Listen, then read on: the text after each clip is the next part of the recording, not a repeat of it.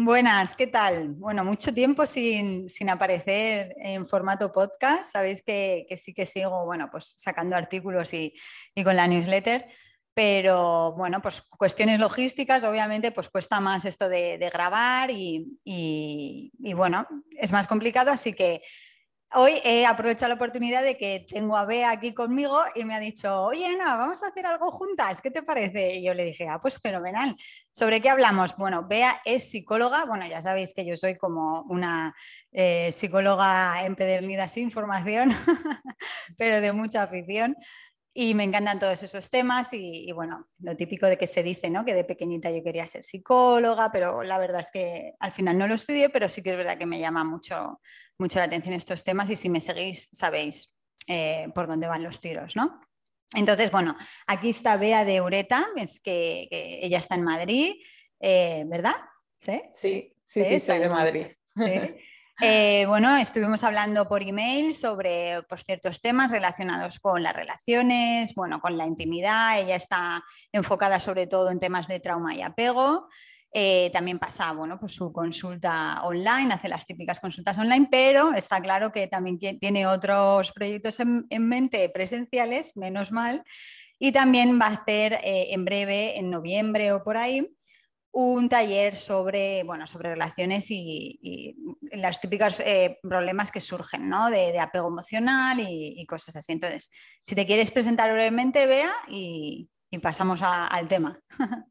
Vale, bueno, pues yo creo que lo has dicho un poco lo importante. Soy psicóloga, soy especialista en trauma psicológico y, sí, estoy ahora en la consulta online y el, programa, que será un programa largo además, eh, porque también ahora soy instructora de mindfulness y intento meter eso mucho en las terapias, será sobre dependencia emocional. Así que, bueno, quien quiera conocerme, eh, mi proyecto es Pronoya Psicología y estoy en Instagram, tengo también una newsletter que me pueden encontrar en pronoyapsicología.com y eso es un poco mi trayectoria. Muy bien. Bueno, vean, hablamos sobre la fórmula de la intimidad y cómo aplicarla a tu vida. Eh, de repente me sacas este tema y yo digo, madre mía, la fórmula de la intimidad, pues no sé, eh, esto cómo se, no sé, cómo, cómo lo, se come, ¿no? Porque ¿qué tiene que ver esto también con el bienestar emocional, con que la gente, pues, pues eso, esté bien, ya no voy a decir sea feliz y tal, sino que lleve su vida eh, por el camino de la paz y la tranquilidad. Sí, bueno, yo de hecho el, se, malentiende un poco el concepto de trauma psicológico y yo siempre digo que el trauma con el que yo más trabajo es relacional. Es decir, no es que haya habido a lo mejor un accidente de tráfico, algo que haya sido traumático para el cuerpo, que también, sino que es un trauma que se da muchas veces en las familias porque vivimos en entornos donde siempre se dan el mismo tipo de patrones, el mismo tipo de negligencias, de abandonos, de maltratos. Y eso afecta a las relaciones futuras y somos seres relacionales. Al final nos construimos en relación las relaciones no sanan y las relaciones nos enferman. Por eso yo creo que muchas veces em, no se le da la importancia que tiene a tener una red relacional y a que esa red sea de calidad, ¿no? a que no sea una red superficial, sino que tengamos relaciones donde podamos caer, donde podamos sostenernos, que eso tiene que ser relaciones íntimas. Entonces yo tengo esta fórmula porque em, eh, creo que, le ayuda mucho a la gente a cómo orientarse cuando se sienten desconectados con los demás, bueno, pues qué está fallando. Pues en las relaciones necesitamos dos cosas, que es mm, valores compartidos, no tienen que ser todos los valores compartidos, pero es cierto que son una cosa muy nuclear de nosotros y si hay una persona totalmente contrapuesta a ellos, vamos a tener mucho conflicto. Sin embargo, cuando compartimos valores es como esa conexión, esa sinergia de decir, madre mía, hablamos el mismo idioma, no nos importan las mismas cosas. Y una otra cosa muy importante es valores compartidos más vulnerabilidades compartidas.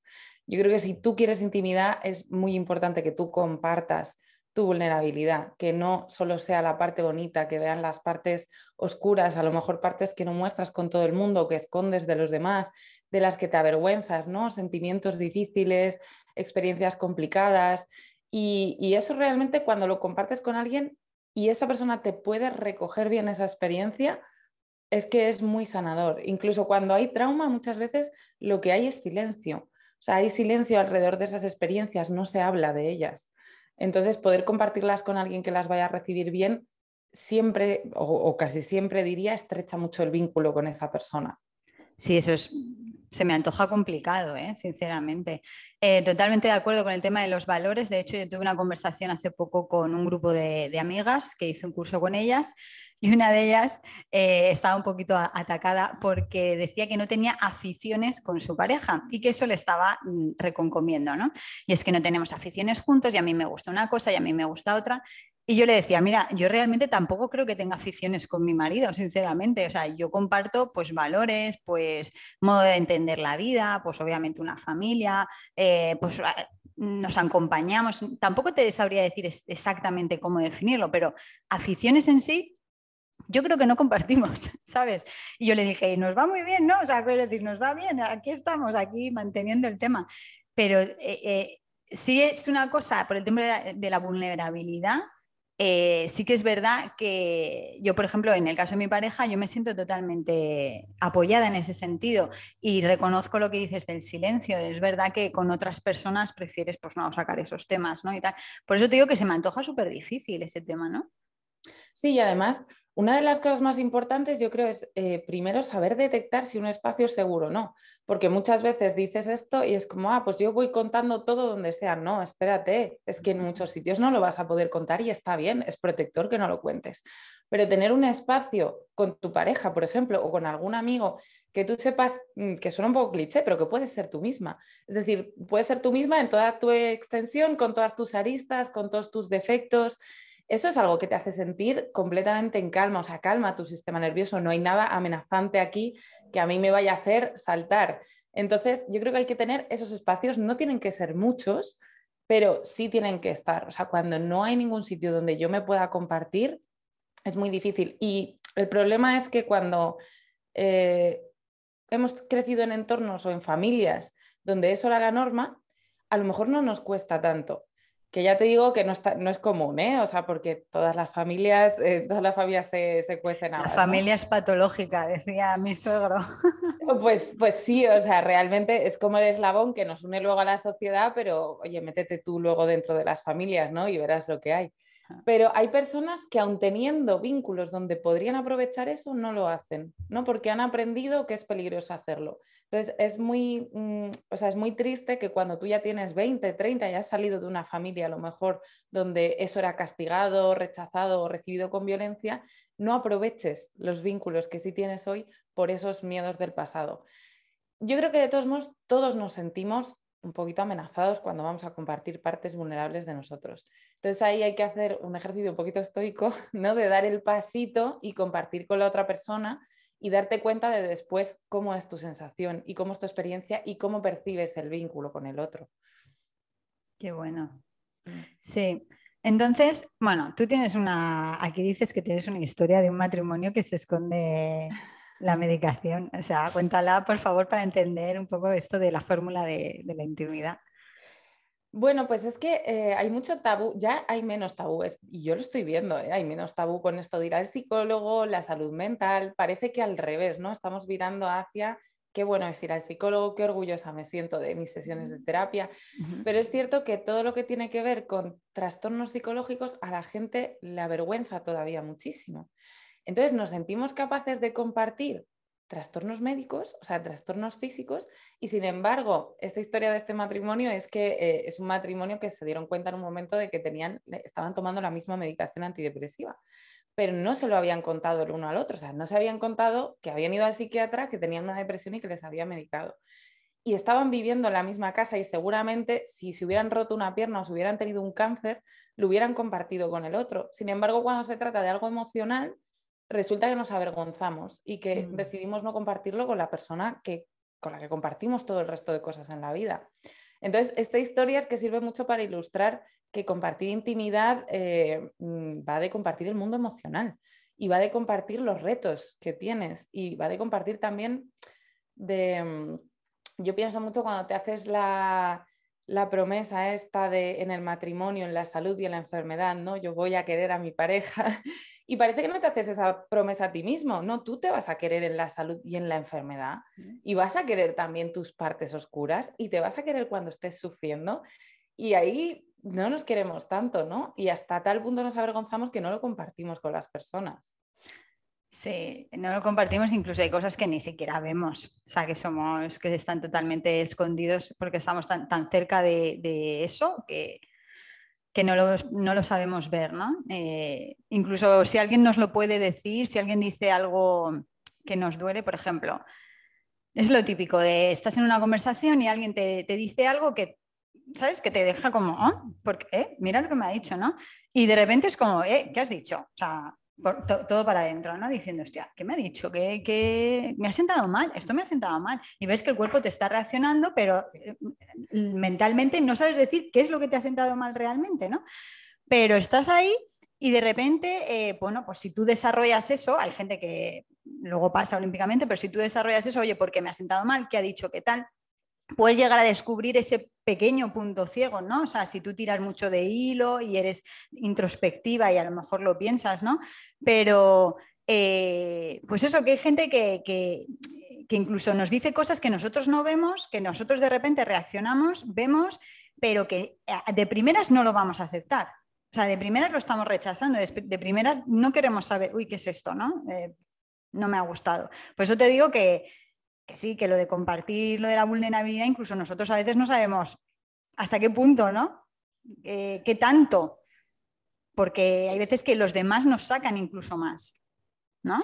Sí, sí, de hecho, eh, no, me acuerdo dónde oí, creo que fue en una charla de Alain de Botton, que es un filósofo, pero tiene charlas muy buenas hablando sobre el amor y los mitos del romanticismo y demás, que decía algo así como, la persona que mejor te conoce es tu ex.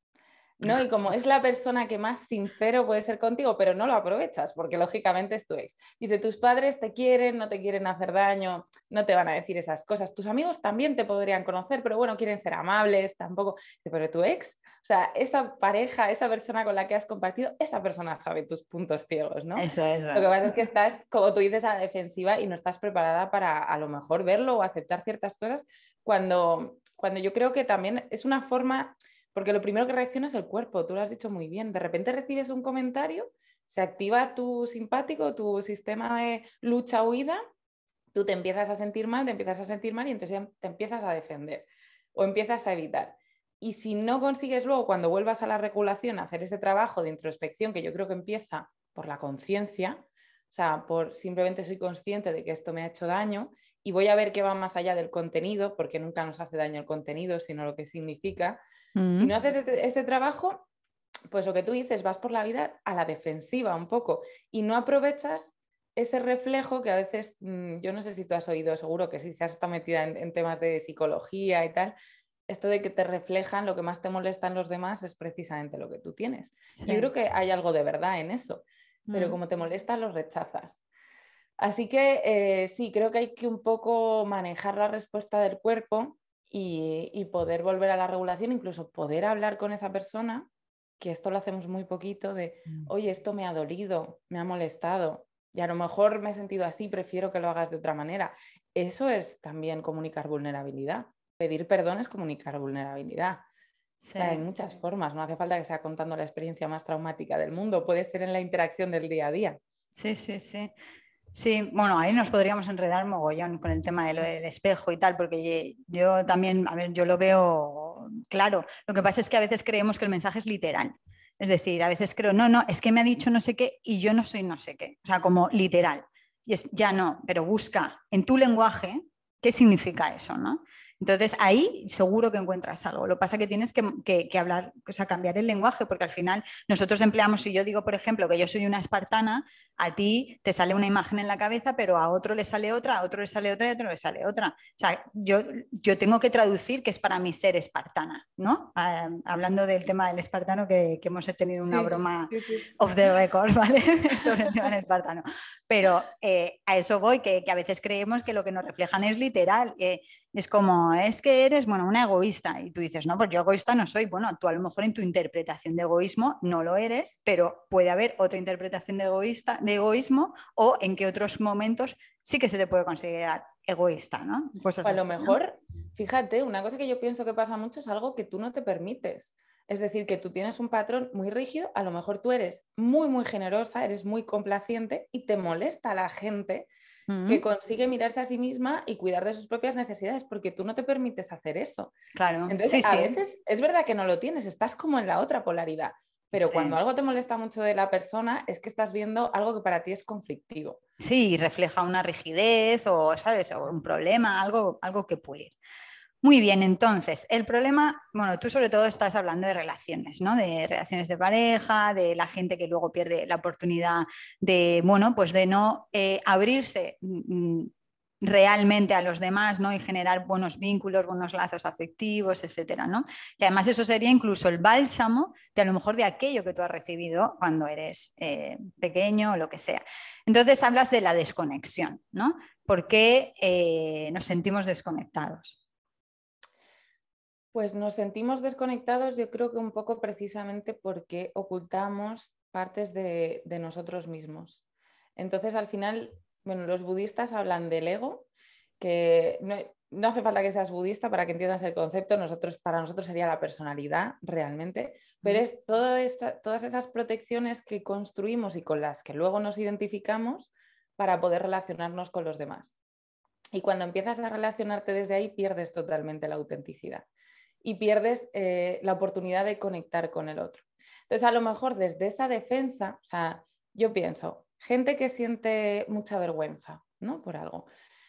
Eh, la vergüenza es protectora precisamente del rechazo. O sea, lo que intento es no mostrar partes de mí que han sido rechazadas para que no me vuelvan a hacer daño.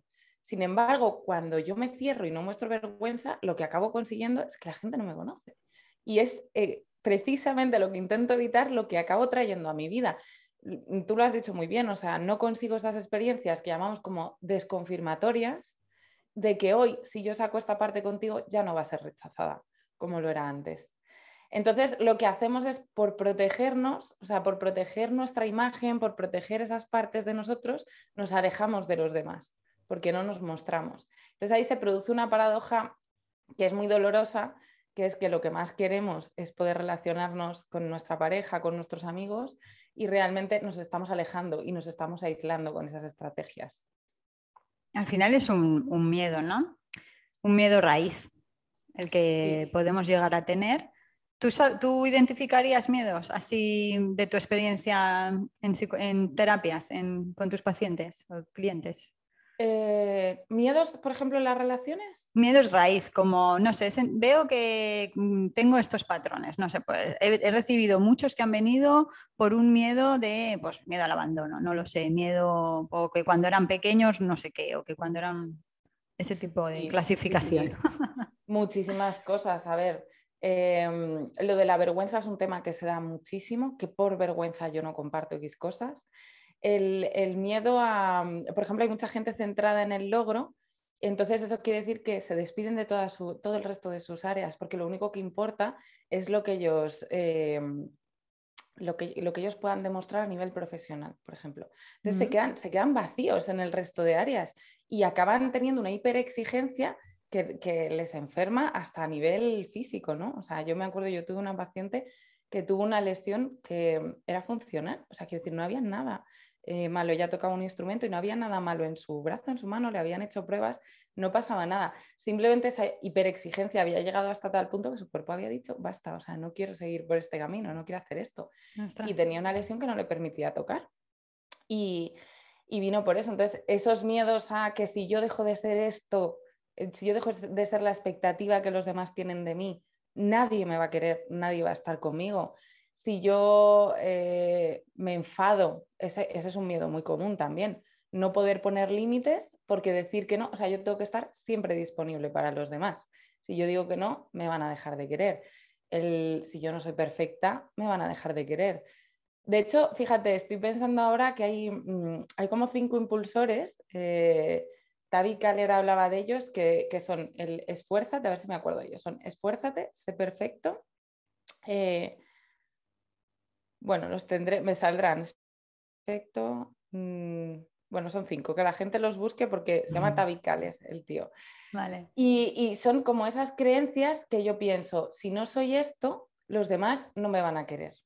Si no soy perfecto, los demás no me van a querer. Si no me esfuerzo lo más posible, los demás no me van a querer. Y en realidad todos los problemas psicológicos van de eso. En el fondo, todo va de, si yo hago esto, la gente me va a dejar, si yo hago esto, la gente me va a abandonar. Es que hay que asumir que las personas somos muy importantes para las personas. Y muchas veces yo creo que ahora mismo se intenta romantizar mucho el tú contigo mismo y tú independiente. Y tú puedes ser el agente de tu bienestar, que sí, que estoy de acuerdo, pero que no hay que descontar para nada que el resto también pueden eh, colaborar en eso y de hecho tienen que colaborar. Eso, eso es interesante. Sí que es verdad que decías, ¿no? Lo de los hombres y las mujeres hechos a sí mismos en la conversación que teníamos, eh, que estamos un poco en la cultura en la que eso eh, está muy valorado, ¿no? El decir, no, no, pues eso me he hecho yo a mí misma, pues eh, soy autodidacta o tiro para adelante, ¿no? Estas cosas, incluso muy en el sentido del ejemplo que ponías de, la, de la, música, ¿no? De la, de la de esa profesional que tuvo un problema porque se, se exigía a lo mejor ser, ser, perfecta en ese sentido laboralmente, ¿no? O tener éxito en, ese sentido. Y entonces estamos muy, como estamos en una sociedad tan de la imagen, del aparentar, en ese sentido, estamos mostrando, mostrando, mostrando, pero, pero es todo fachada, ¿no? O sea, aquí, aquí hay una descompensación. Y al final, para mí es lo que tú dices, todos tenemos eh, la la pena de que en el fondo lo que queremos es que nos quieran. En, el que, en el fondo lo que queremos es que nos acepten, que nos reciban, ¿no? que nos quieran como somos, que no nos tengamos que ocultar.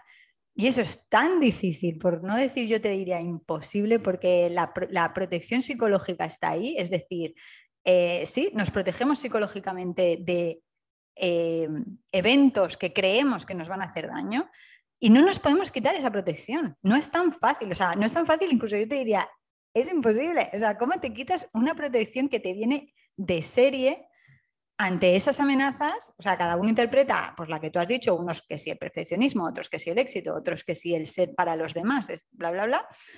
¿Cómo te quitas eso? Eso yo creo que no te lo puedes quitar, pero lo que sí puedes hacer es conocer más o menos hasta dónde llega, ¿no? Yo creo que sí puedes flexibilizar mucho, ¿eh? O sea, puedes flexibilizar, lo que yo no diría es que te la puedas arrancar, esa protección psicológica. Bueno, arrancar de cuajo, además yo no, hay un ejercicio que yo hago mucho con los pacientes cuando están muy defendidos, ¿no? Y, es que abracen un cojín. Yo les digo, como coge un cojín, coge un cojín y ponte lo delante. ¿Y qué tal te sientes ahí? ¡Ay, qué agustitos está, verdad! O sea, qué agustitos está con mi cojín. Entonces yo creo que hay que respetar muchísimo las defensas de la persona yo no soy la típica psicóloga que va a arrancarte de cuajo tu síntoma, no, no, pero si es que esto está aquí por una razón, esto ha hecho algo bueno por ti todo este tiempo. Eso voy, vamos, a, vamos a quererlo, vamos a aceptarlo, vamos a agradecer la función que ha hecho y, que puede hacer luego otra función. Es decir, que si yo soy muy perfeccionista o muy organizada, eso no tiene por qué desaparecer de mi personalidad. A mm. lo mejor simplemente está siendo muy rígido, estás haciéndolo siempre en todos los contextos y eso no tiene sentido pero oye, que tú seas una persona que se responsabiliza o que tú seas una persona muy empática que suele cuidar de los demás, ¿por qué te lo vas a quitar? Que eh, fíjate, el otro día con otra paciente hablaba también de, ella tiene una parte como hiperpositiva que ha sobrevivido siendo muy feliz y haciendo como que todo va bien. Entonces mm, decía, yo no me quiero quitar esta parte y yo decía, pues claro que no, si es que esta parte te ha ayudado mucho y te seguirá ayudando todos los días de tu vida. Lo que pasa es que no puede ser todo el rato esta parte y que no haya nada más, ¿no? Y que yo no deje entrar nada más.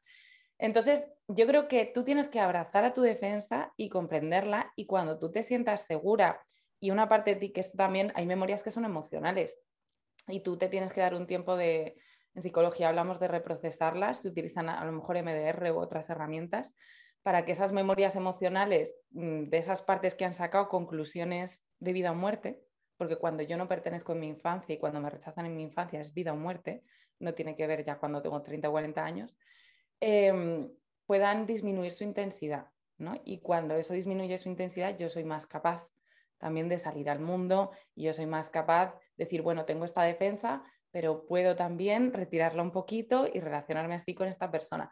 Cuando las personas nos sentimos seguras, conectamos con un sistema de compromiso social, que es parte del sistema nervioso, y nos sale mucho más natural poder comunicar esas cosas.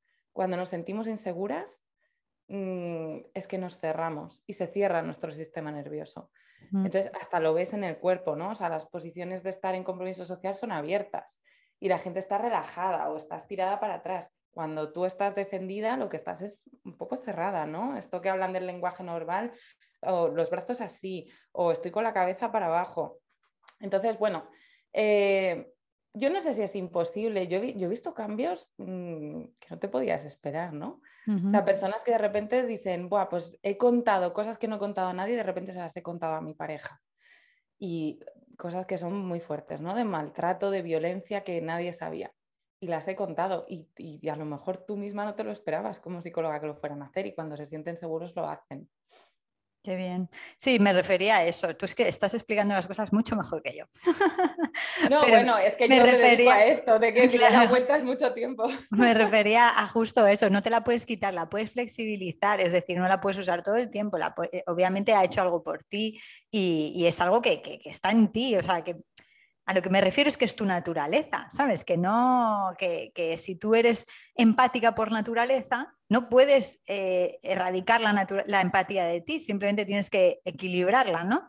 ¿Sabes? No dejar que, esa empatía se pase a la raya y que te vuelvas una persona que solamente estás para los demás y, te comas sus problemas, ¿no? Entonces, según tú, ¿qué componentes son necesarios para crear la intimidad? La verdadera intimidad entre bueno, pues las parejas, las relaciones? Bueno, yo creo que em, hay que hablar de, necesidades relacionales porque muchas veces sabemos, todos creo que conocen como la típica pirámide de Maslow, ¿no? Que luego se mm. descubrió que no era exactamente así. Pero bueno, la pirámide de Maslow, necesidades físicas, ¿no? Luego de reconocimiento, de validación y demás.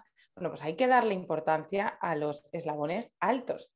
Quiero decir, no solo es que yo cuando ya eh, como, duermo y tal, estoy bien. No, las necesidades relacionales tienen que ver con necesidades que, es que si no las tenemos no vamos a estar bien.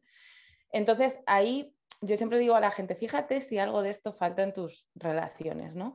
Uno es la seguridad, lo que hemos hablado de yo siento que puedo ser yo mismo, que puedo ser aceptado en todas las facetas de, mi ser. Eh, para eso el otro tiene que ser una persona fiable, o sea, tiene que ser una persona que yo considere que no me va a hacer daño. A ver, que no me va a hacer daño, me explico. En las relaciones nos vamos a dañar, sí o sí, ¿no? Yo siempre digo, no te puedes proteger de todo. Siempre tu amigo, tu pareja va a hacer algo que a ti te duela y la cosa es poder repararlo. De hecho, hay un experimento muy, eh, muy arquetípico que es el del still face, no sé si lo has visto, que es una mamá con su bebé que de repente deja la cara totalmente poker face. El bebé se empieza a estresar y se empieza a agobiar como para intentar recuperar la conexión y la madre está con la cara de póker y, el otro, o sea, como todo el rato con ese estrés. Y en el momento en el que la madre vuelve a sonreír, el bebé, uff, se calma y vuelve a sonreír. Entonces yo siempre les digo, como no importa, y se ha demostrado que no importa cuántas veces se rompa, cuántas veces haya rupturas relacionales, la mayoría del tiempo son rupturas relacionales, lo que importa es cómo reparas. Y cómo reparas esa relación va a crear muchísima intimidad. Lo que decimos, cómo pides perdón, cómo dices lo que te ha molestado, cómo construyes. Hace poco veía como una, imagen que ponía conversación incómoda, conversación incómoda, conversación incómoda, relación sana, ¿no? O sea, vas teniendo ese tipo de conversaciones y eso es lo que va estrechando la, la eh, relación. Luego, una cosa muy importante es la confirmación de la experiencia personal. Es decir, cuando yo tengo una experiencia parecida a la tuya, eso genera mucha intimidad. Cuando yo soy capaz de entender porque me pongo en tus zapatos, porque hemos vivido un camino parecido, eso genera muchísima intimidad. Y aunque no lo haya vivido, necesito poder demostrarte que te confirmo que eso es válido. Em, generar un impacto en la otra persona, esto siempre lo digo, ¿no? Como necesitamos reciprocidad. Necesito que si yo estoy poniendo de mi parte para llamarte, tú también de vez en cuando pongas de tu parte, ¿no? Si no se crean relaciones totalmente desequilibradas, donde yo estoy dando, dando, dando, y las relaciones adultas no funcionan así. Las mm. relaciones adultas son horizontales. Entonces muchas veces es como, oye, el otro está tomando la iniciativa, al otro le estás generando un impacto, el otro te hace sentir que tú eres importante y valioso dentro de esa relación, porque si no te acabas sintiendo pues mal. Y luego la necesidad de, expresar amor, que esto eh, lo tenemos a nivel práctico con el gracias y el agradecimiento, pero yo creo que es una necesidad que cuando uno se siente bien, mm, no sé si a ti te ha pasado, que tú has quedado con tus amigas un día y cuando has vuelto a casa has tenido la necesidad de decir, chicas, qué bien me lo he pasado hoy, vamos a repetir esto, por favor, me encanta estar con vosotras. Bueno, pues eso, que la gente muchas veces se lo autocensura, eh, es muy importante hacerlo. O sea, es muy importante que cada vez que yo paso un tiempo contigo y, estoy bien, te pueda expresar qué bien estoy contigo, qué bien me lo paso contigo. Entonces, estas son necesidades que parecen un poco superfluas y que la gente no les da importancia y que sin embargo son lo que construyen día a día la, intimidad en una relación. Qué bueno. Eh, me quedo, mira, con lo de las relaciones, las conversaciones incómodas. Mm. De hecho, yo creo que, es uno de los pilares de, mis relaciones, por ejemplo, ¿sabes? El ser capaz de decir, mira, me, lanzo al hoyo y a lo mejor no lo he hecho del todo bien, es decir, a lo mejor empecé una conversación incómoda de mala manera o cosas así, pero que al final se tuvo. Se tuvo una conversación eh, y, acabó bien, porque al final eso refuerza. O sea, para mí esas cosas son como cemento para los pilares. Si, si se superan esas, eh, conversaciones incómodas, es que se superan cosas, ¿no? Es que se van como subiendo, subiendo, subiendo y al final sí que es verdad. Pero te digo con pareja, eh, con mi marido y te digo con mis amigas y con, tus padres o con tus hermanos. Es decir, para mí el evitar eh, el enfrentamiento, que es algo que, por ejemplo, yo he vivido, bueno, pues en mis carnes, hubo una, una, temporada, sobre todo cuando yo era joven y tal, de, bueno, joven, ni que fuese yo aquí, pero que, que, es verdad que evitas el conflicto, que no quieres el conflicto por lo que sea, porque has aprendido que a lo mejor sería yo una de tus, de tus pacientes, porque he aprendido a que si me quejo y, me, y digo lo que me pasa, pues me reprochan, me gritan, me castigan, lo que sea, ¿no? Entonces sí que es verdad que yo pues me lo tragaba, o quedas mal, o pareces eh, muy dramática, o es que eres muy seria, ¿sabes? entonces digo, bueno, pues me callo, me los como los, problemas y no, y no me enfrento a ellos, ¿no? Sí que es verdad que eso me, me, trajo problemas, me trajo problemas con amistades, no saber gestionar amistades y tal, pero bueno, por suerte creo que he aprendido, ¿no? Pero... Poquito a poco vamos aprendiendo, claro. Sí, sí, esa, esa es fuerte. Eh, luego, por ejemplo, la de mm, sentirse importante en la relación, yo creo que, yo no sé si conoces lo del tema de, incluso lo de la, del agradecimiento, lo del el lenguaje del amor, los lenguajes del amor, ¿no? Sí, los cinco lenguajes los cinco lenguajes del amor. Mira, yo no me acabé el libro porque es muy antiguo y el, lenguaje que empleaban a mí no me gustaba, pero me quedé con la copla de lo que quería decir. Y es que al final hables el lenguaje también de los que a ti te importan. O sea, no es tanto en el sentido, por ejemplo, del ejemplo de la llamada. Si yo soy la que siempre llama, yo quiero que tú me llames. No es tanto la exigencia del yo quiero que tú me llames, sino que entiendas los lenguajes del amor y que mi lenguaje del amor a lo mejor es que yo voy a apreciar mucho más que tú me llames que me hagas la cena, por así decirlo, ¿no? Entonces, tú a lo mejor eres de los que hacen la cena y yo te digo un simple gracias, pero si tú me llamas, te este diría, ay, de verdad, o sea, y eso, a ver, no es que tengas tú que hacer lo que yo hago, sino que en esta, el tema de las relaciones adultas, eh, entendamos que no todos hablamos el mismo idioma en las relaciones y que no todos tenemos las mismas escala, ¿no? De cómo apreciamos los gestos. No sé si Sí, sí, totalmente. O sea, además me encanta porque muchas veces pasamos por alto también eso. O sea, no es solo yo necesito que tú hagas esto, sino no estoy reconociendo eh, cómo tú me expresas amor o cómo tú me expresas cuidado, ¿no? A lo mejor, como tú dices, pues que tú me hagas la cena, a mí ni fu ni fa, y estoy dejando pasar eso cuando con eso tú me estás demostrando cómo me quieres o cómo me cuidas. Entonces son las dos cosas. Son las dos cosas. se resuelve con comunicación también, ¿no? Diciéndote lo que para mí es importante y, pudiendo reconocer cómo tú me cuidas. O sea, las dos cosas. Sí, sí, sí. Entonces, eso, por ejemplo, eh, lo del tema del lenguaje, de los lenguajes del amor, que al final a mí lo que me parece es que es como un concepto que, que que define eso rápido, ¿no? que te viene el concepto rápido a la cabeza y entonces es más fácil de que te acuerdes, más que de que te reconozcas cuáles eran los cinco lenguajes y todo el rollo. Pero yo solo veo, por ejemplo, con, mis hijas, ¿no? Es decir, es que te das cuenta de, cómo, si, hacemos lo mismo a todas, o sea, si le das el mismo aliento a todas o le, le, das el mismo apoyo o le dices las mismas cosas, es que unas no lo valoran y otra valora muchísimo cierto tipo de frases, cierto tipo de gestos, la otra valora más palabras, la otra valora más hechos, acciones. Eh, o sea, es muy interesante ese tema, ¿no? Y al final, eh, no sé, lo veo... Fíjate que yo creo que ahí tú como madre también tendrás que hacer una labor que es muy importante como padres, que es la de sintonizar. Es decir, poder ser sensible a las necesidades que tiene cada una de tus hijas, porque es muy común también eh, que una cosa haya funcionado con un hijo y que el segundo exactamente igual.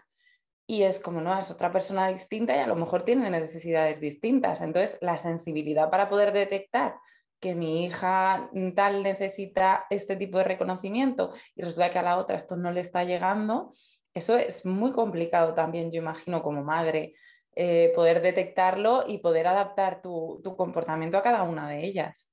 Sí, es, es, complicado eh, porque efectivamente tendemos a pensar de que, y sobre todo si tienes como le llaman el primer hijo el, primer hijo engañifa o algo así, vamos, el primer hijo te sale muy, muy, buenecito y luego llega el segundo y tacata.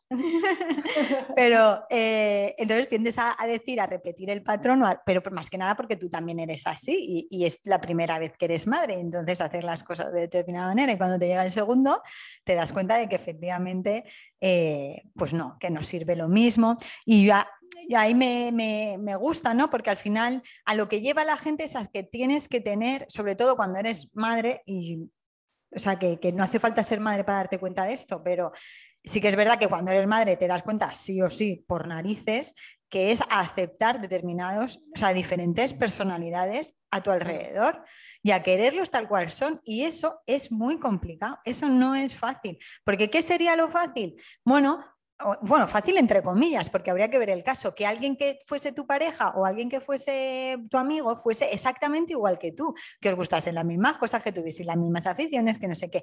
Pero ojo, porque podríais tener unos encontronazos muy bestias, pues con todo este tema que hemos hablado de los puntos ciegos y de las vulnerabilidades, ¿no? Nunca podríais abordar determinados temas, porque a los dos os dolería muchísimo.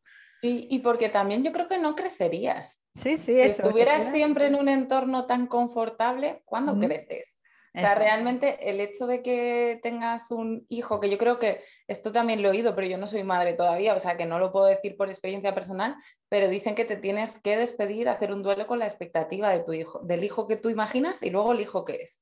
Y entonces, como vas a tener que aceptar al hijo que es, te tienes que despedir de la idea del hijo que tú tenías en la cabeza. Totalmente, vamos. Imagino que es difícil también. Entonces, tú es difícil, ¿no? Que es dificilísimo. Sí, siempre, porque siempre tenemos expectativas, ¿no? Y en, verdad no es un duelo que, ala, ya lo he hecho y ya está, ya no tengo expectativas para nunca más. No, y además, mira, yo me río de verdad, ¿eh? con todo esto de la maternidad, que yo le sacaría punta a todo, pero yo me río porque eh, yo que, que, que cuando era pequeña siempre a ver, no pequeña, pero sobre todo el tema adolescente y, a lo mejor universitario y tal, pues al final dice, joder, mi familia, pues esto es un trauma, ¿no? Lo que hablamos de los traumas, pues esto, esto es un trauma, me han traumatizado porque mira yo y tal, y mira lo que me hacían y mira lo que no sé qué. Y claro, yo ahora estoy que si disciplina positiva, que si escucha activa, que si comunicación no violenta, que si los lenguajes del amor, que si no sé qué. Y al final yo siempre digo lo mismo, es que nada me va, o sea, va a prevenir que mis hijas a los 30 años digan, mi madre me ha traumatizado, ¿sabes? Con sus paranoias o yo qué sé, tío. Bueno, y no, y yo creo que es muy importante la conciencia, ¿eh? O sea, si tú, se ve que tienes una crianza muy consciente y estoy segura de que eso va a tener un impacto. O sea, que sí, que al final vamos a acabar haciendo daño a nuestros hijos, seguro, por lo que te digo, de que son relaciones humanas y son extremadamente complejas. Pero seguramente haya mucha diferencia entre la crianza que tú haces y la de una persona pues, que no es consciente de todas estas cosas, ¿no? O que arrastra temas suyos sin resolver y que no hace nada de introspección. Hmm. Entonces, bueno, eh, tampoco le quites valor porque yo creo que es tremendamente importante e incluso cuando ha habido de las dos cosas, yo creo que luego como hijo tú puedes reconocer también todo y puedes perdonar mucho más fácil los fallos que ha habido. Incluso tú, teniendo fallos, también estás modelando cierta imperfección que es necesaria. ¿no? Quiero decir, pues no soy aquí la madre ideal, porque imagínate la madre ideal, eso también es traumático, ¿no? O sea, jamás alcanzaré yo lo que era mi madre. Sí, sí, o sea, es, imposible escapar de eso. Bueno, gracias por tu apoyo, Bea, muchas gracias. es que creo que es muy importante y, parece que la gente luego le quita valor y es como, no, es que es un esfuerzo muy importante el que se hace para tener una crianza consciente. Y me, alegra mucho que cada vez más, más papás se sumen a eso y lo hagan. Es un esfuerzo, ¿eh? realmente es un esfuerzo porque yo, por ejemplo, ahora estoy en tema de financia, o sea, finanzas para niños, o sea, no finanzas, sino cómo educar en la economía. O sea, la primera que tiene que volver a ver qué leches es la economía en sí, soy yo, porque si no, ¿cómo voy a enseñar a mis hijas a manejar el dinero o a ver qué, esperar del dinero, cómo conseguir el dinero, cómo relacionarse con el dinero? O sea, y la primera que está ahora diciendo, venga, a ver, las cuentas, las, en qué nos gastamos las cosas, en los presupuestos, no sé qué, pues soy yo. Y eso es lo difícil, o sea, porque tienes que hacerlo tú primero que es la base, entre comillas, base de la disciplina positiva, tienes que hacerlo tú primero, mirarte tú primero, para luego poder ser modelo o para luego poder explicar las cosas desde, desde de verdad la mm, conciencia de decir, oye, esto es así, así, así, o está comprobado así, así, así, o lo que sea, ¿no? Y yo creo que tú lo has dicho muy bien, poder ser modelo, porque a mm. veces pensamos que lo que decimos es lo importante y no, lo que haces es lo importante. Eso es lo que van a ver y eso es lo que a nivel más inconsciente se va a quedar. Tú les puedes decir, uy, qué importante es el dinero, cómo hay que cuidar de las finanzas, cómo hay que, que como tú seas un desastre o estés siempre preocupada, o eso es lo que ellos van al final a introyectar, ¿no? Que encima se queda ahí como sin digerir. Es una sensación de angustia que tengo alrededor del dinero y no sé muy bien por qué. Entonces yo creo que modelar, ser modelo es lo más importante. Sí, porque según tú, eh, eso, cómo se, las experiencias de cuando eres niño, ¿no? ¿Cómo afectan a, a cómo luego nos relacionamos por seguir el tema de las relaciones cuando somos mayores? A ver, yo creo que construyen todo, porque lo que construyen son esquemas relacionales. Entonces, lo que construyen es quién soy yo en el mundo, cómo es el mundo para mí y qué puedo esperar de los demás. Y como eso lo construyo dentro de mi familia, después yo salgo como con ese mapa y voy así a relacionarme con los demás. Entonces, eh, para mí influyen muchísimo, lo cual no quiere decir que no puedas escapar de eso. O sea, no te condena tener una infancia donde has aprendido ese tipo de cosas, pero tienes que ser consciente de que mucho de lo que haces es porque tienes ese tipo de, esquema. De hecho, yo hay una, como tres frases que les digo a los pacientes muchas veces cuando llegan, que les digo que las contesten sin pensar, que es yo soy, los demás son y el mundo es. Y entonces cada uno te dice una cosa, ¿no? A lo mejor alguien te dice, yo soy alegre, los demás son eh, simpáticos y el mundo es amable. Pero hay otras personas que te dicen, eh, yo soy asustadizo, los demás son una amenaza y el mundo es difícil. Es que son dos formas de percibir la realidad muy distintas.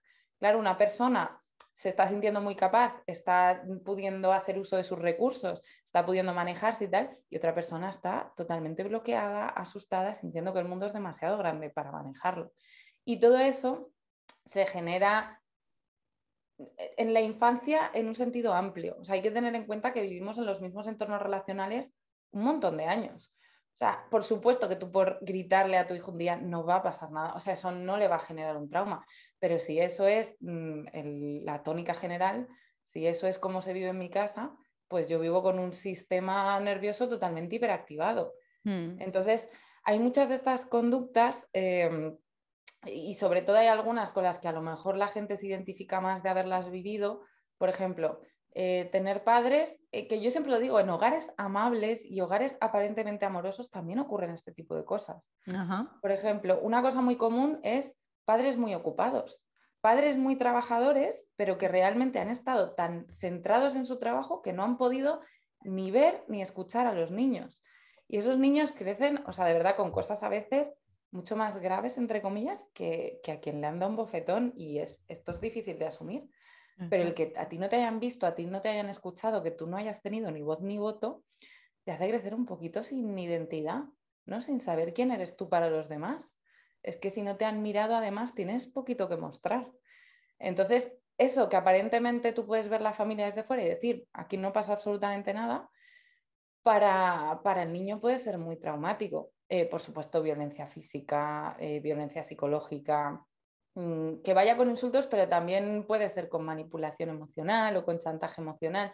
Pasa mucho en familias donde eh, la pareja no está bien, o sea, el matrimonio no está bien y a veces utilizan, desgraciadamente y sin querer me imagino, pero a uno de los hijos para que se alíe con un progenitor, ¿no? O para que haga de apoyo emocional de otro progenitor. Claro, eso es algo que no le corresponde al niño y son niños que acaban lo que se llama parentalizados. Es decir, acaban haciendo cosas de adultos cuando no les toca. Y eso es también una herida muy, muy potente. Luego no tienen nada de contacto con sus necesidades, no, no saben cuidarse a sí mismos y acaban drenados por, por estar siempre para los demás, complaciendo, no tienen límites personales. Lo de los límites es algo que se modela mucho también. Eh, yo hay pacientes que me han contado, pues que mi madre me cogió un día el diario y me lo leyó y me vino a contar, claro, eso es, eso es totalmente una violación de tu privacidad. Eh, niños que no les dejan cerrar la puerta cuando son adolescentes de su habitación, que eso es un límite, este es mi espacio, ¿no? O que les preguntan hasta el último sitio donde tú has ido y dónde has estado y dónde tal. Es una invasión tremenda. Eh, papás que no modelan, por ejemplo, porque no saben regulación emocional. O sea, papás que pierden los estribos, que tienen ataques de ira o que están completamente deprimidos. Y entonces eh, los niños aprenden primero esa forma de manejar la emoción y muchas veces también aprenden a hacerse cargo, a cómo yo puedo manejar la ira de mi padre o la depresión de mi madre, por ejemplo, estando muy feliz. ¿no? Eso es una de las cosas que puede pasar. Mm. Eh, otra muy dañina es padres muy centrados en la apariencia. Es decir, padres que además generan una disociación muy grande cuando en casa es una realidad, pero fuera es otra distinta. Y a veces la, la distancia que hay entre una cosa y otra es tan brutal que la gente luego hace esa disociación dentro de sí mismos, ¿no? O sea, ese yo aparento totalmente una cosa y aquí todo está bien y tengo una máscara y por dentro esto es un caos, hay muchísimo estrés, hay muchísima activación, porque a lo mejor en casa había violencia, a lo mejor en casa había negligencia y cuando yo salía al colegio nosotros éramos la familia perfecta y donde se centraba la gente era en las buenas notas que yo sacaba, por ejemplo. Entonces, eso es muy, muy, muy, muy dañino. Y también mm, una cosa que a lo mejor es más común también es invalidar. O sea, una cosa que, a ver, negar la realidad a lo mejor no es tan común, ¿no? Que, que, pasa también en algunas familias que eso no pasó así, que te hacen dudar. Eh, yo, por ejemplo, tengo una paciente que le han enseñado mucho a dudar de lo que ella siente, de lo que ella percibe y, y ahora mismo necesita como una figura externa que constantemente le diga esto que tú estás sintiendo es real. Esto que te, que te, sientas amenazada tiene un sentido, porque si no, ella no lo sabe. O sea, hasta ese punto, ¿eh? De esto que te han hecho es una amenaza. Cualquiera se sentiría amenazado con esto. Ella duda todo el rato de lo que ella siente, seguramente porque sus padres, bueno, seguro, le quitaron importancia, le dijeron eso no ha pasado así, estás siendo una exagerada, eh, ¿por qué lloras por eso? No tiene sentido. Y de una manera un poco más sutil, cuando los adultos tienen dificultad para gestionar determinadas emociones, invalidan las emociones de los niños porque les angustian. O sea, un niño viene a contar una experiencia y viene triste y como al papá le hace sentir mucha angustia ver a su hijo triste, por evitar su propia angustia, lo que hace es como, bueno, pero no pasa nada, venga, mañana ya vas al colegio y ya verás cómo se resuelve. Y, esto fuera, ¿no? Lo barremos debajo de la alfombra. Todo eso me enseña a cómo relacionarme conmigo mismo. O sea, yo siempre digo que todo lo intrapersonal, todo lo que yo hago conmigo misma, fue interpersonal en algún momento. En algún momento lo hicieron conmigo. Y enseña también a cómo relacionarme con otros. ¿no? Entonces, para mí la, infancia tiene, o sea, como, como un marco que puedes empezar a tomar conciencia para ver qué puedes cambiar, tiene mucha importancia. Sí, es, Sí, a ver, como hemos dicho antes, no es algo que sea esporádico, sino cosas que, que son repetitivas. Es decir, que, esas actitudes que tú has nombrado, esos, esos comportamientos o conductas de esos padres que tú has nombrado, son la tónica general eh, en las casas. Entonces, es lo que tú dices, ¿no? ¿no? es que tú pegues un grito, no es que un día digas, oye, no pasa nada, no es eso, sino que eso sea una tónica general, que además ese, ese comportamiento viene también porque el padre no está viendo realmente las consecuencias de eso y por lo que sea está bloqueando eso. Al final, vea, me parece que el tema, de, eh, o sea, la palabra como siempre es autoconocimiento, o sea, mm. es que tienes que verte tú primero, es que... Eh, ya no solamente para criar hijos, que al final ha derivado con el tema de criar hijos, sino el tema de las relaciones es igual. O sea, tú tienes que verte, tú tienes que verte tú primero, tú tienes que arreglarte tus cosas. Y lo que tú has dicho, lo bueno es que las podemos arreglar por el camino con los demás, ¿no? Con más gente. Y, teniendo eso, relaciones. Sí. sí, sí. Teniendo relaciones sanas, eh, sabiendo que, No, sé cómo no sé cómo expresar esto. No es sabiendo que todos estamos mal. estamos todos tarados, pero sabiendo que todos tenemos algo. Es que todos tenemos algo, ¿no? Bueno, y de hecho, eh, yo que sé que te gusta ACT también, eh, ACT habla de un concepto que a mí me gusta mucho, que es, eh, normalmente tenemos en la cabeza la normalidad saludable, es decir, todo el mundo por defecto es feliz. Y ACT habla mucho de la normalidad destructiva, es decir, todo el mundo por defecto tiene problemas. Lo, raro es construirte tu propia paz mental. Sí, sí, y de hecho, yo hay un fragmento que algún paciente se lo he leído, que habla de la cantidad de suicidios que hay, de la cantidad de personas que, bueno, que prácticamente el 100% de las personas llegarán a pensar en algún momento en quitarse la vida, de cuántas personas pasarán por un trastorno psicológico, cuántas personas tendrán más de un trastorno psicológico. Y cuando tú ves eso, dices, lo normal es tener algo. y claro, no es, no, es, no es malo, o sea, es lo que es estadísticamente, ocurre así. Yo no sé si cuando hayamos avanzado muchísimo como sociedad eso no será así, pero a día de hoy es así, arrastramos ese tipo de cosas. Con conciencia y con autoconocimiento, como tú dices, lo, puedes ir sanando, porque al final tú has vivido 20 años, 30 años en ese entorno.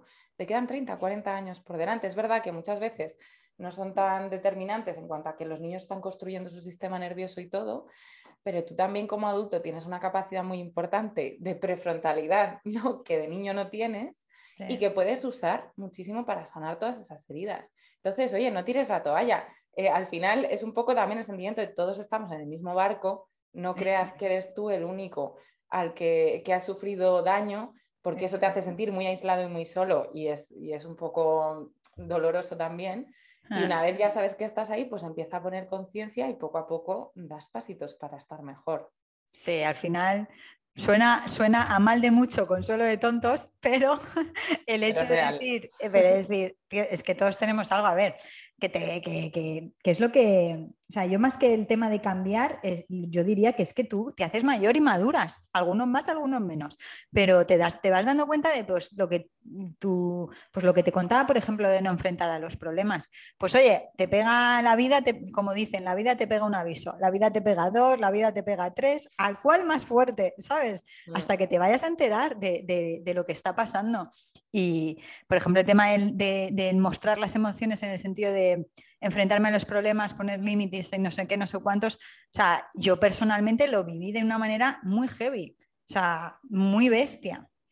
Y, y a lo mejor no, no, debería haber llegado a ese nivel, lo podría haber aprendido muchísimo antes, por lo que sea, me tuve que dar cuenta en ese momento. Y seguro. me está dando muchísima curiosidad. No, no, a ver, la, gente, a ver, eh, eh, aquí que, que, me sigan en el, en el, podcast y en la, y en la web eh, lo saben, ¿no? porque hay mucha gente que es amiga mía y familiares y tal, pero mi segunda hija nació con un problema, ¿no? Ah. Entonces, enfrentarme a toda esa situación. a mí fue una, o sea, yo ya venía, entre comillas, con todo este tema del autoconocimiento desde hace bastante, bastante tiempo, pero eh, en determinada temática no había todavía abordado el asunto, por así decirlo. Pues ese hecho me hizo abordarlo, pero a lo bruto, ¿no? A lo bestia. Y, ojalá no hubiese tenido que llegar hasta ahí, pero al final eh, dices, bueno, pues eh, tuvo que ser así y así fue. Pero, Jolín, que, vuelva a pasar si tiene que volver a pasar, porque después de eso ese tema mejoró muchísimo, ¿no? Y, aprendes un montón. Y la gente hay veces que se esconde de esas cosas, ¿sabes? Porque no quiere sentir dolor, pues eso, porque nos protegemos, por todo lo que hemos hablado durante la conversación, ¿no? Por eso te digo que al final todo se reduce en la palabra autoconocimiento, por muy manida que esté, por muy la gente que a veces la rechace, por muy, pero si no sabemos quiénes somos, qué nos preocupa, cuáles son nuestros lenguajes del amor, llámale como le dé la mm. gana, cuáles son nuestros límites, cuál qué es lo que nos gusta, qué es lo que no nos gusta, es que es imposible, o sea, es imposible, es imposible que tengamos algo eh, que de verdad perdure en el tiempo, sea sano, estés a gusto, seas totalmente tú vas a estar siempre sino defendiéndote, ¿no? Y, poniendo esas barreras, ¿no? Claro. y te ayuda a orientarte siempre que lo utilices bien, porque es verdad que el autoconocimiento es un arma de doble filo, que al mm. final hay muchas veces que como me conozco y he descubierto mi herida de esta, pues genera como una sensación de indefensión. De ahí es que yo, y genera como una justificación a un montón de conductas. Eso seguramente también te habrás dado cuenta, ¿no? Claro, pero eso es, eso es síntoma de que hay algo que todavía no está, ¿sabes? Sí, bueno, totalmente, totalmente. Pero es verdad que pasa mucho, por ejemplo, con la alta sensibilidad, eh, pasa mucho con darme cuenta que es como, no, precisamente porque te das cuenta de esto, tienes que actuar y tienes que cuidarte en esto. No empezar a justificar todo lo que yo, porque tú sigues igual, o sea, te quiero decir, hago todo lo que yo venía haciendo, solo que ahora tengo una narrativa distinta que me ayuda a sentirme mejor conmigo mismo. Hombre, pues no, pues así no vas, así al final no te vas, a largo plazo no te vas a sentir mejor. Hmm. Entonces, eh, sí, autoconocimiento y también responsabilidad. Responsabilidad, efectivamente. O sea, no caer, no caer en el victimismo, eh, sino que eso, es responsabilidad. Está entrando una luz aquí, me está iluminando. ya, muy bonita en realidad, que sea pero sí, sí, te tiene que estar molestando un poco, ¿no? No, no, está, está bien. No porque está nublado, pero, ah, pero sí, me veo en la pantalla y digo, Dios mío, estoy blanca. Estás iluminada totalmente. bueno, Bea, pues muchísimas gracias. Eh, la verdad es que ha estado, ha estado bastante interesante. Cuéntanos si quieres un poco, o sea, en, en teoría el taller presencial que vas a hacer va sobre, sobre estos temas, ¿no? ¿O cómo? Bueno, esto va a ser seguramente un planteamiento de ocho semanas, o sea que va a ser largo, va a ser vernos una vez a la semana y va a tener un enfoque de, o sea, va a utilizar muchas herramientas de mindfulness, pero también de autoconocimiento relacionadas con el apego, las heridas infantiles y demás. Y lo voy a enfocar a dependencia emocional. Eh, no a, como siempre digo, no ser dependiente emocional, sino aprender a depender bien, que sí que es de todo esto que estábamos hablando, ¿no? Aprender a depender de forma útil, aprender a utilizar las relaciones de una forma en la que a mí me sirva y me ayude y pueda construir. Mm. Entonces, eh, pues eso, yo creo que ocho semanas serán un par de mesecillos, así que lo, haré presencial porque creo que va a ser mucho más potente. Ya veremos si en algún momento se pasa online para personas que no, no estén en Madrid, pero, pero creo que va a ser un programa, vamos, ya está casi listo a nivel de contenido y yo creo que, que trata todos estos temas y va a ser muy potente para que te des cuenta y para que también tengas herramientas para poder actuar y hacer cosas diferentes, o sea, las dos cosas que hemos hablado.